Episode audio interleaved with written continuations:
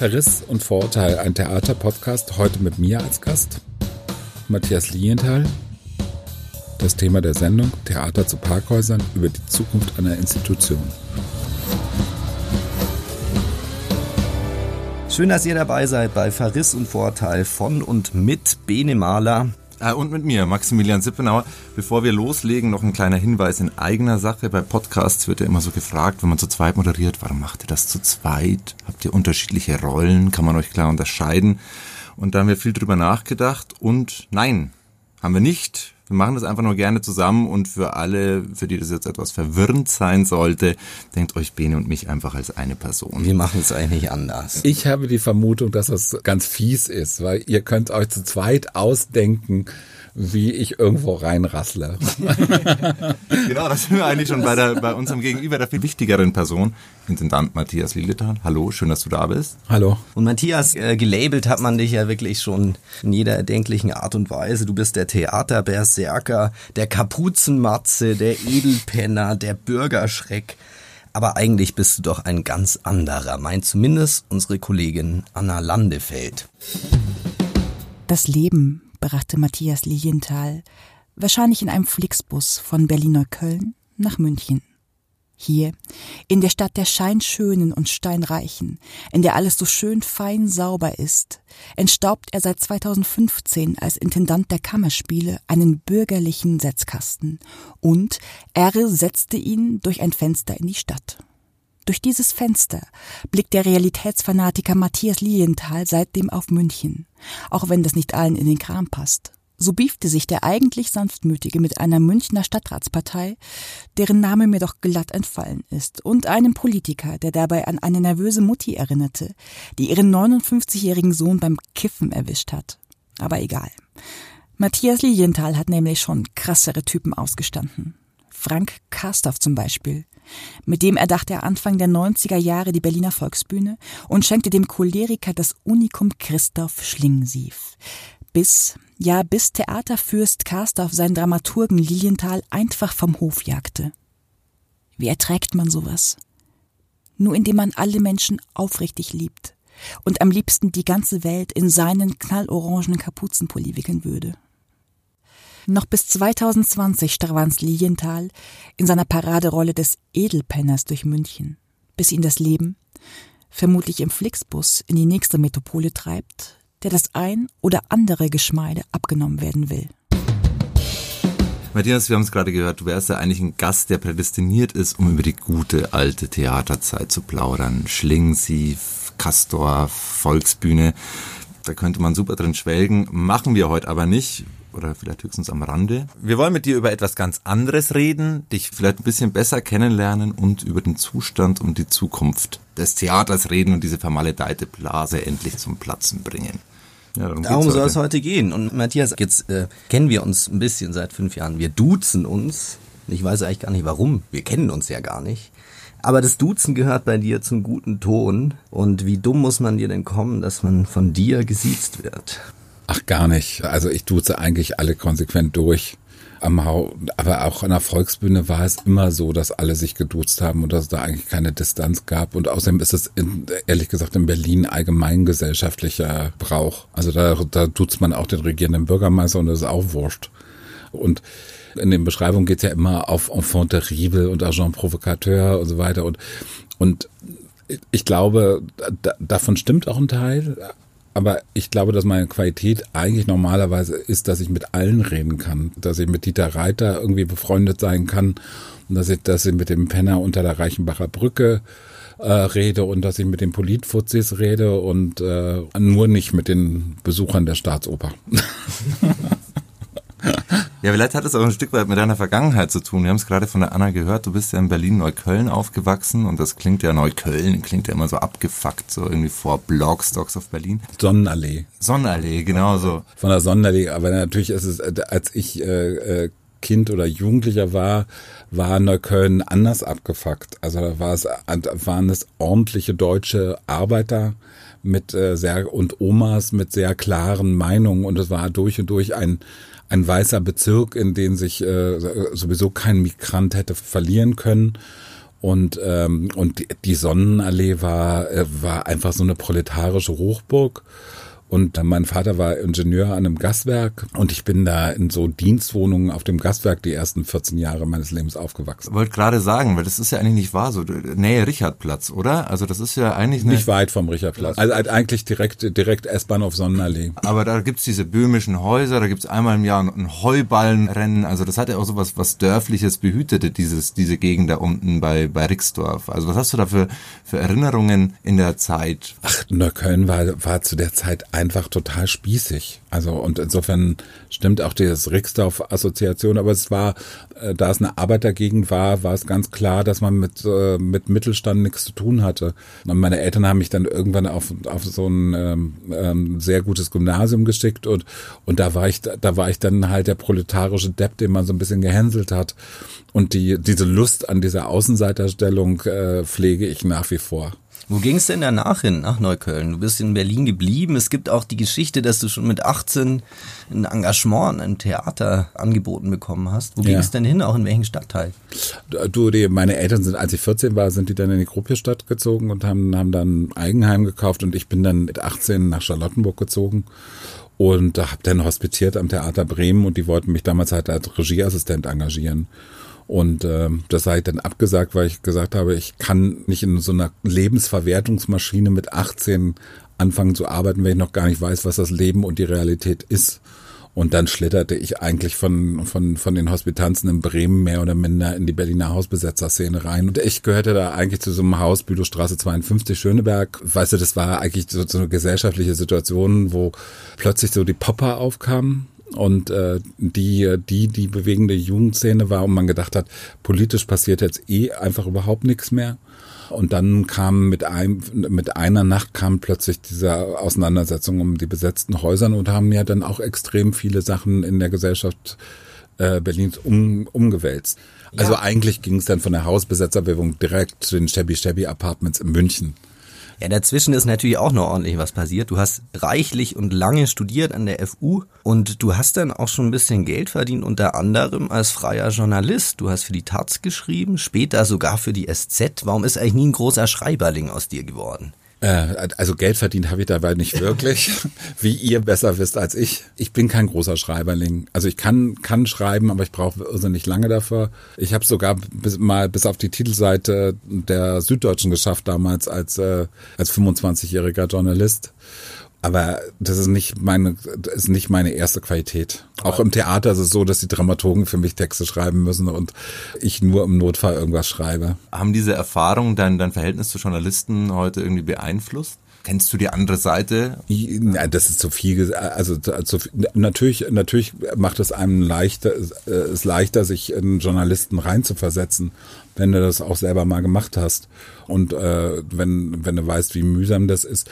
Mir hat eigentlich diese journalistische Zeit hat mir eigentlich ähm, meine erste große wichtige Connection im Theaterbereich verholfen, weil ich weil ich damals zu den DDR-Werkstatttagen des jungen Theaters gegangen bin und da liefen mir als erste Frank Kastorf und Leander Hausmann über den Weg. Also du warst als Journalist dort? Äh, ich war als Journalist dort und habe Inszenierungen von Frank aus Karl-Marx-Stadt geguckt und habe damals unter Pseudonym für die Taz geschrieben und ähm, habe darüber Frank kennengelernt. Irgendwie ein halbes Jahr später hatte Frank dann äh, eine Ausreise nach West-Berlin, weil seine Großtante irgendwie 80 geworden war und dann stand er halt äh, bei der WG vor der Tür und klingelte und wollte dann Berlin gezeigt kriegen. Und darüber haben wir uns eigentlich kennengelernt. Theater, Journalismus, du sprichst ja von der Komplizenschaft damals. Äh, heute sind es ja irgendwie zwei Krisenmedien, die sich da gefunden haben irgendwie. Und das Allerschlimmste daran ist jetzt, man hat ja auch noch gerade in München den Eindruck gehabt, die beiden haben jetzt nichts Besseres zu tun, als noch übereinander herzufallen. Uns geht es ja eigentlich darum, eine neue Sprache zu finden, um über dieses Medium zu sprechen, weil wir den Eindruck haben, wir finden keine gemeinsame Sprache mehr, die wir alle verstehen. Nicht eine ästhetische, nicht sozusagen eine, die auch in einem kulturjournalistischen Medium in einer Sprache verhandelt wird, die die Menschen verstehen. Ich würde würd es ganz gerne mal ein bisschen genauer auseinandernehmen. Also ich glaube, dass deine Schilderung von Rundfunk und Fernsehen und Zeitung natürlich eine Krise beschreibt. Bei Rundfunk, Fernsehen und Zeitung hat man ja ganz stark dieses Moment, dass die gedruckte Ausgabe unwiederbringlich ins Netz transferiert werden wird auf lange Sicht. Und äh, dass, äh, dass es auch in fünf Jahren so etwas wie, wie Fernsehen in der Form, in der Rezeptionsform, wie wir es von unseren Eltern kennen, nicht mehr existiert. Also da sind riesige technologische Änderungen im Gange, die einen extremen Einfluss auf, ähm, auf, auf Form und Inhalte von Journalismus haben. Im Theater gibt es diese Art von Krise so erstmal nicht. Also es gibt auch technologische Veränderungen, stärkerer Einsatz von Video, äh, eine stärkere Verwertung über Internet, aber aber Zentrum bleibt ja immer noch irgendwie, dass Menschen auf einer Bühne und Menschen in einem Zuschauerraum sich treffen und was angucken. Und da, da gibt es ja in dem Sinne keinen Medienwechsel. Natürlich ist die, ist die Krise von Theater riesig, würde ich auch vollständig so beschreiben, weil natürlich die Frage, äh, diese eine 50er, 60er Jahre Gesellschaft und das Theater in Deutschland kommt ja eigentlich aus der Zeit der Verstaatlichung privater Theater im Faschismus und so einer reich werdenden Nachkriegsgesellschaft, die hat sich in diesen Theatern gespiegelt. Und diese Nachkriegsgesellschaft gibt es nicht mehr. Also München gerade hat eine Gesellschaft, wo alle zum Mittelstand gehören und äh, wo es ja sowas wie eine sowas wie eine Unterschicht scheinbar nicht gibt. Und wie also wie findet sich eine solche Gesellschaft in einer Art von Theater repräsentiert? Und äh, da haben wir ja ein paar Versuche gemacht, haben gesagt, wir finden es gut, wenn in dem Ensemble Namen wie Hassan Akush oder Benjamin Rajaipur vorkommen, wenn sich da auf einmal eine andere Gesellschaft spiegelt. Da ist natürlich im Grunde genommen eine künstliche Behauptung drin, weil erstmal die Rezeption von Theater und das Angebot von Schauspielern durch die Schauspielschulen erstmal nicht auf einen migrantischen Hintergrund gehen. Ein Ansatz von dir war ja auch, quasi die große Dialysemaschine anzuschmeißen. Also zu sagen so, wir versuchen auch ein neues Publikum zu kriegen, junge Leute zu holen und es hat auch funktioniert. Also nicht immer, aber ich war letzte Woche nochmal zur Verifikation und Trommeln in der Nacht. Es war Wahnsinn. Also wie viele junge Leute da drin waren. Gab irgendwie Standing Ovations am Ende, die Leute haben gejohlt, denen hat's gefallen dann geht man raus und die reden aber nicht wirklich drüber. Und manchmal habe ich den Eindruck, mal zugespitzt formuliert, da gehen jetzt junge Leute ins Theater, denen fehlt aber so ein bisschen die Sprache, darüber zu reden und gleichzeitig gibt es dieses traditionelle Publikum, das bewusst nicht mehr hingeht und die zerreißen sich aber das Maul. Was, was ist da los? Ich bin ja froh, wenn die Älteren sich das Maul zerreißen. Also dann, regt sie es ja auf und bringt sie durcheinander und, und selbst wenn am Ende der Entschluss steht, nicht mehr in die Kammerspiele zu gehen, trotzdem hat das in ihrem Leben was bewirkt ich glaube, dass es uns ehrlich gesagt ganz gut gelungen ist. Ähm, ich war zum Beispiel vorgestern Abend in dem Philipp Ken Gastspiel von Crashpark und da war ich halt total überrascht. Da war ein urbanes, studentisches, junges Publikum drin, was eine Lust hatte, sich in einem Diskurs über das, was sie gesehen haben, auszutauschen. Und ähm, Trommel in der Nacht ist relativ stark von Schülern besucht. Und natürlich diese Art von Diskurshaftigkeit, dass man eine, eine Uraufführung aus den 20er Jahren quasi kopiert und reenacted, dass man das Reenactment ausstellt und dass man es dann äh, verlässt, ist ja gar nicht so sehr, die Inszenierung interessiert sich ja über weite Strecken gar nicht für die Frage von Revolution oder von 1918, sondern sie setzt sich ja fast in so ein medientheoretisches Verhältnis zu einer Uraufführung, dass das jetzt für Schüler relativ weit weg ist und schwer greifbar ist, äh, das verstehe ich total. Also und da kann ich auch verstehen, dass die Leute eher nicht danach drüber quatschen, aber das ist trotzdem für mich eine aufregende und geglückte Aufführung. Und auch diese Schüler, selbst wenn sie diesen Ansatz ignorieren, haben ja trotzdem ein Verhältnis zu dem Stück, was sich da abspielt. Insofern sind das Sachen, wo ich finde, dass unsere Arbeit eher auf den Punkt gekommen ist. Es gibt natürlich auch eine riesige Menge junger Menschen, die gehen gar nicht ins Theater. Die waren vielleicht noch gar nicht im Theater, im ganzen Leben nicht. Und ich muss auch sagen, ich habe in meinem Freundeskreis auch viele Menschen, die sagen, oh nee, geh da nicht hin, das ist mir irgendwie zu exklusiv und verstehen tue ich von der Kunstkacke eh nix. Aber wenn, dann hätte ich es gern mal wieder historisch. Ein, Histor ein altes Stück in historischen Kostüm und mit einer Message. Dass man, wenn man anfängt, Theater zu rezipieren, erstmal Narrationen will, kann ich auch verstehen, weil es eine andere Nachvollziehbarkeit hat. Ich finde ja, dass in München das Volkstheater gerade mit einem narrativen Theater total wichtige Arbeit macht und das Residenztheater schrubbt einen Klassiker nach dem anderen und äh, verschont da die Leute vor zu starken Ansätzen. Und dann kann es in einer Stadt wie München auch ein Theater geben, was versucht, inhaltlich und formal immer wieder mit innovativen Ansätzen umzugehen. Dass, äh, dass das innerhalb der Stadt nur bedingt zum Hype geworden ist, äh, bedauere ich sehr, aber das hat auch manchmal gar nicht so viel damit zu tun, was man an Arbeit anbietet oder nicht anbietet. Dass nur ein sehr kleiner Teil von Menschen sich für das Theater interessiert hat, war immer so. Also das äh, kenne ich einfach überhaupt nicht anders. Und was mir schon auch auffällt, ist, dass dieser Duktus in dem, in dieser Blase, auch im Journalismus, auch mit diesem, mit dem traditionellen Publikum und auch mit den jungen Leuten, die dann da rein wollen, über Theater geredet wird. Diese Gespräche sind immer so durchdrungen von so einer absoluten Heiligkeit des Mediums, die einfach unterfragt bleibt. Also so wie wenn man irgendwie so einen, einen Rubens anschaut, da wird dann gar nicht mehr gefragt, ob das jetzt gut oder schlecht ist. Es ist halt ein Rubens, das weiß man, es ist Kunst, da ist es so ein großes Weltenrad Kunst, das befördert irgendwelche Wahrheiten zugrunde und äh, zutage oder zugrunde.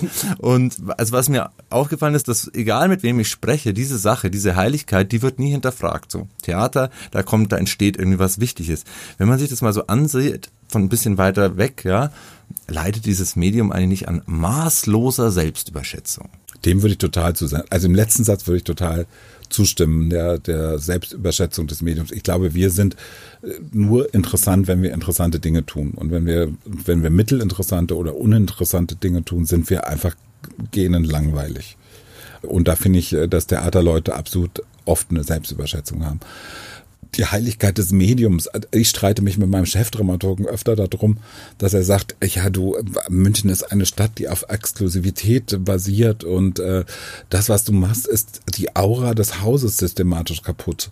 Also und gerade die Heiligkeit auszutreiben, den direkten Zugang zu garantieren.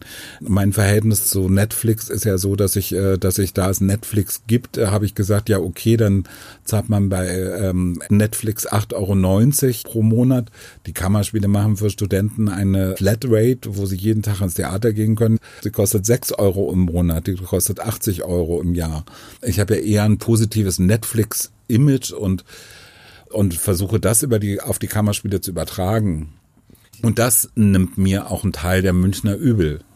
Genau, ich wollte gerade sagen, ich habe auch manchmal den Eindruck, ja, straf mich Lügen, bei vielen ist diese Heiligkeit verbunden mit so einer gewissen Angst. Wenn man jetzt diese Sache auch noch nimmt, ne, dass in Theater Kunst produziert wird, was bleibt dann übrig? Ja, aber was, was, äh, ihr habt durchaus meine Vergangenheit ja mal thematisiert und, und äh, die Volksbühne hat ja in dem Selbstfindungsprozess der Stand Berlin nach der Wende mit der Polemik zugunsten des Ostens wichtige Identifikationen in der Stadt geschaffen. Oder auch die MeToo-Debatte befördert Marthaler und Kastorf auf einem bestimmten Art von Haufen. Also Frank kommt, also das ist interessant, ob der da nochmal seine Grundmetaphorik und seinen Blick auf Welt wirklich ändert. Aber da das so eingeschrieben ist in den eigenen Körper, bezweifle ich das so, so ein bisschen, ob er die Kurve kriegt. Und ich glaube, dass der ganze Identitätsdiskurs und, äh, und die MeToo-Debatte da eine, eine junge, neue Generation extrem stark definieren. Oder das Hau hat in den Nullerjahren durch das Aufgreifen des Themas Migration und durch das Aufgreifen des Themas Dokumentartheater sehr deutliche Impulse gesetzt. Auch da in der Kompliziertheit das Hau äh, war als Theater total wichtig, aber hat auch den Bezirk Kreuzberg mitgentrifiziert. Also in all diesen Ambivalenzen. Und mich hat dann mal interessiert, nicht aus einer Außenseiterposition, sondern ein sehr wohnzimmerhaftes, schönes Theater, in Jugendstildekor mit einer glorreichen Vergangenheit zu gucken, wie kriegt man so einen Laden in eine gesellschaftliche Reibung rein. Und die gesellschaftliche Reibung hat ja nur per Excellence hingekriegt. Und bescheiden wie ich bin, habe ich auch mal die Briefe von Fritz Kortner. Fritz Kortner ist ein jüdischer Regisseur, der im Exil war und der eigentlich der Antipode zu Gründgens war. Also oft wird gesagt, Brecht war der Antipode zu Gründgens, aber Kortner hat dieser, diesem verschmierten Allgemeinspiel von Gründgens eine erbarmungslose Genauigkeit der Detailauslegung von Klassikern entgegengesetzt, gerade auch an Stücken wie Kaufmann von Venedig und hat eigentlich das deutsche Theater vor dem Faschismus gerettet. Und Fritz Kortner war unter Druck von den Beschäftigten, hatte totalen Knatsch mit dem Intendanten. Die Stadt hatte keinen Bock auf diese Inszenierung. Also insofern ist der Knatsch um die Kammerspiele ein ständig äh, äh, wiederkehrendes Phänomen. Das ist ein bisschen durch die Jahre von Dieter Dorn, die dann nach Kortner kamen, ist das mit der Süßlichkeit der Arbeiten von Dieter Dorn dann auch einfach zugedeckt worden. Jetzt hast du dich auch fünf Jahre schon auch abgerackert. Langweilen wolltest du nicht und du hast auch gewusst, dass das unter Umständen ein Kampf wird und es wurde einer. Was hat dir denn über die Zeit hin Kraft gegeben, dann deinen Ideen festzuhalten, sie zu verfolgen, obwohl du wirklich zeitweilig enorm unter Beschuss warst? Na, die, also zum Beispiel hat mir Kraft gegeben äh, junge, das junge Ensemble, wo ich finde, dass die innerhalb von kurzer Zeit eine unglaubliche Kraft entwickelt haben. Es hat mir nat natürlich auch, äh, weißt du, weißt du, solche, solche Vorgänge wie im letzten Juni, Juli die Auseinandersetzung über die Ausgehetzt-Demonstration. Das war zwar Druck, aber über den Antrag äh, von Herrn Pretzel von der CSU habe ich jubiliert. Also das äh, ehrlich gesagt, dass dass er dann eine Verordnung rausgibt, den Kammerspielen soll das Demonstrieren verboten werden. An dem Punkt hat mich ja auch das Bürgertum und die Szene der Stadt München vollständig in Schutz genommen und hat gesagt, äh, selbst wenn uns die Inszenierungen von dem Trottel auf den Wecker gehen, das kann jetzt einfach nicht sein. Vermutlich war das das erste Mal seit langer Zeit, dass für ein Theater wenn auch im kleinen Rahmen demonstriert wurde. Ja. Äh, Hatte ich das berührt damals? Ja, also diese kleine Demo auf dem Marienplatz oder, oder auch im Vorfeld der ausgehetzten Demo bin ich dann über Viktualienmarkt gegangen und dann begrüßten mich drei ältere Bürger mit äh, geballter Faust. Bilder, die man eher nicht in München vermutet. Also da habe ich zum Beispiel eine extreme Welle von Zustimmung gefunden. Es bestreitet ja überhaupt niemand, dass die Kammerspiele aufregende Inszenierungen in den letzten vier Jahren hingelegt haben und dass da, dass da extrem was passiert ist. Und auch wenn ich Theatertreffen und äh, Theater heute die Wirkung überhaupt nicht überschätzen würde, aber die Anzahl von Einladungen plus die äh, internationalen Einladungen, also die Außenreputation der Kammerspiele ist ja enorm. Und ich glaube, die Qualität der Arbeit stellt auch kein Mensch in Frage. Das würde ich jetzt direkt weiterverwerten. Wir wollten eigentlich gerne noch mit dir über das Berliner Theatertreffen sprechen, wo du durchaus Erfolge feiern durftest. Du bist als Intendant zum vierten Mal eingeladen. Äh, also wenn du meine Biografie nimmst, sehr viel öfter. Wie oft warst du eingeladen? Äh, das, das habe ich überhaupt nicht mehr gezählt. Die Volksbühne war, weiß ich nicht, zehn, zwölf Mal eingeladen. Das Hau war drei, vier Mal eingeladen. Die Kammerspiele sind viermal, viermal mit Repertoire und Ensemble-Inszenierungen eingeladen und glaube drei, viermal mit freien Gruppenproduktionen, die wir co-produziert haben. Also, also die, da gibt es eine große Wertschätzung und Anhänglichkeit. Es gibt natürlich auch Leute, die sind da ganz anderer Meinung. Ein guter Freund von dir, über den wir bis jetzt noch nicht weiter gesprochen haben, der hat über das Berliner Theatertreffen gesagt. Das Theatertreffen ist nur ein jämmerlicher Fake. Eine miese Nummer, eine Zuchtschau, bei der die Pferde prämiert werden sollen, die am besten laufen. Und man sitzt im Publikum und denkt sich, das kann ja wohl nicht wahr sein, dass das Pferd laufen soll. Das kann ja nicht mal stehen. Wer hat das gesagt? Christoph Schlingensief. Das hat er konsequent so lange gesagt, wie er nicht eingeladen war. wollte, wollte ich gerade sagen, du, du, schickst jetzt heuer mit den Kammerspielen dein, dein viertes Pferd hin, Dionysos Stadt. Ein trojanisches Pferd, könnte man sagen. Na klar. Wir stellen ein großes Holzpferd hin und alle Schauspieler krabbeln da rein und dann krabbeln sie dann wieder raus und, äh, und dann, dann haben wir die Fest in Berlin genommen. Wie, wie, wie fühlt sich das dann eigentlich an? Mehr Auszeichnungen oder denkst du dir auch so ein bisschen, fuck, Critiker Pleaser. Natürlich, natürlich freue ich mich, weil es auch hilft, die Anwürfe in der Stadt zu relativieren und in einer, in einer, in einer bestimmten Begrenzung zu halten. Und äh, Dionysos Stadt ist ein ist ein großer fetter Schinken, äh, der an zehn, eine zehn Stunden Inszenierung und und wo man auch wo man auch sehen kann, dass die Kammerspieler ein absolut grandioses Ensemble haben. Etwas, was niemand beschreibt. Alle gucken mich immer an und sehen dann den den zerlöcherten Rudi und dann ist klar, der Idiot hat keine Ahnung von Schauspielern und da gibt es kein anständiges Ensemble und in Arbeiten wie Dionysos kann man das pure Gegenteil davon sehen. Das Theatertreffen, hast du das so als äh, Jugendlicher so verfolgt? Hat dir das eine Relevanz? Weil immer, wenn man dort ist und was schaut, also eine Festivalstimmung kommt absolut nicht auf. Für mich war das als 14-Jähriger total wichtig, weil du einfach, einfach Inszenierungen aus dem restlichen deutschsprachigen Raum da sehen konntest und ich finde, man kann fröhlich über das Theatertreffen abkotzen und auch zu Recht. Auf der anderen Seite hilft das Theatertreffen immer wieder jüngeren Regisseuren sich durchzusetzen und, äh, und ästhetische neue Positionen zu behaupten. Und insofern finde ich das auch durch und durch eine sinnvolle Veranstaltung. Und äh, wenn man jetzt vor fünf Jahren das Theatertreffen eingestellt hätte, würde es mir sehr viel schwerer fallen, auch die Kammerspiele innerhalb der Stadt München zu behaupten. Ja, bei der Vorbesprechung äh, hast du ja gesagt, äh, das große Abrechnungsinterview mit München, mit der CSU, mit der Süddeutschen Zeitung, das wird's nicht geben. Mir hast du noch erzählt, dass du es leid bist, über Christoph Schlingensief zu sprechen, weil es dir mittlerweile so vorkommt, als hättest du mehr Zeit damit verbracht, über ihn zu reden, als die Zeit, die du tatsächlich mit ihm verbracht hast. Ja, und über äh, persönliche Dinge, das weiß man ja, sprichst du sowieso nicht. Also es war so ein bisschen schwer, jetzt noch hinten raus eine Frage zu finden. Was ist eigentlich die Geschichte hinter deinem legendären orangefarbenen Kapuzenpulli? Wie, wie man sieht, brauche ich T-Shirts und Hoodie in relativ großer Größe und dann bestelle ich die bei American Apparel, was es jetzt aber gar nicht mehr gibt. Und äh, ich war, weiß ich nicht, bei Klamotten habe ich immer dazu geneigt, auffällige Farben zu tragen. Das war schon immer so und das ist halt einfach so. Und das ist auch das Orange macht mir natürlich so Spaß, weil es halt so ein bisschen nach Müllabfuhr aussieht. Ja, dieser Hoodie ist ja in gewisser Weise schon fast ikonografisch geworden. Ihr hattet ja gerade ein Projekt mit dem Magazin der Süddeutschen Zeitung. Die haben ja die jüngste Sommerkollektion von verschiedenen Luxusmarken mit euch sozusagen in Szene gesetzt. Ihr tragt da Markenartikel und dazu so Kostümteile und da hat man dir den Hoodie auch nicht weggenommen. Nee, die wollten den unbedingt. Nur da haben den dann halt mit den anderen Klamotten äh, kombiniert und das Fotoshooting hat total Spaß gemacht und äh, gab dann eine ganz lustige Situation, weil dann äh, für das Haus des Humors und Gerhard Polt war eine Besichtigung mit 30 Leuten und dann währenddessen war das Shooting auf der Bühne und dann, ja, kannst du nicht mal deine Hosen ausziehen und so und dann waren diese, die 30 Herrschaften und das Nacktsein, die Kommentare der Bühnenarbeiter von hinten und, äh, und so Situationen liebe ich. Ja, wer das äh, noch nachschauen mag, der findet die Bilder im Internet. Sie sind tatsächlich sehr sehenswert.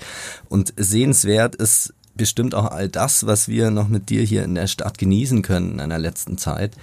Matthias, schön, dass du hier warst, hier bei uns. Ich bedanke mich, dass ich da sein durfte. Das war Verriss und Vorurteil mit äh, Max Sippenauer, mit Bene Mahler und Matthias Lilienthal und der ganz tollen Anna Landefeld.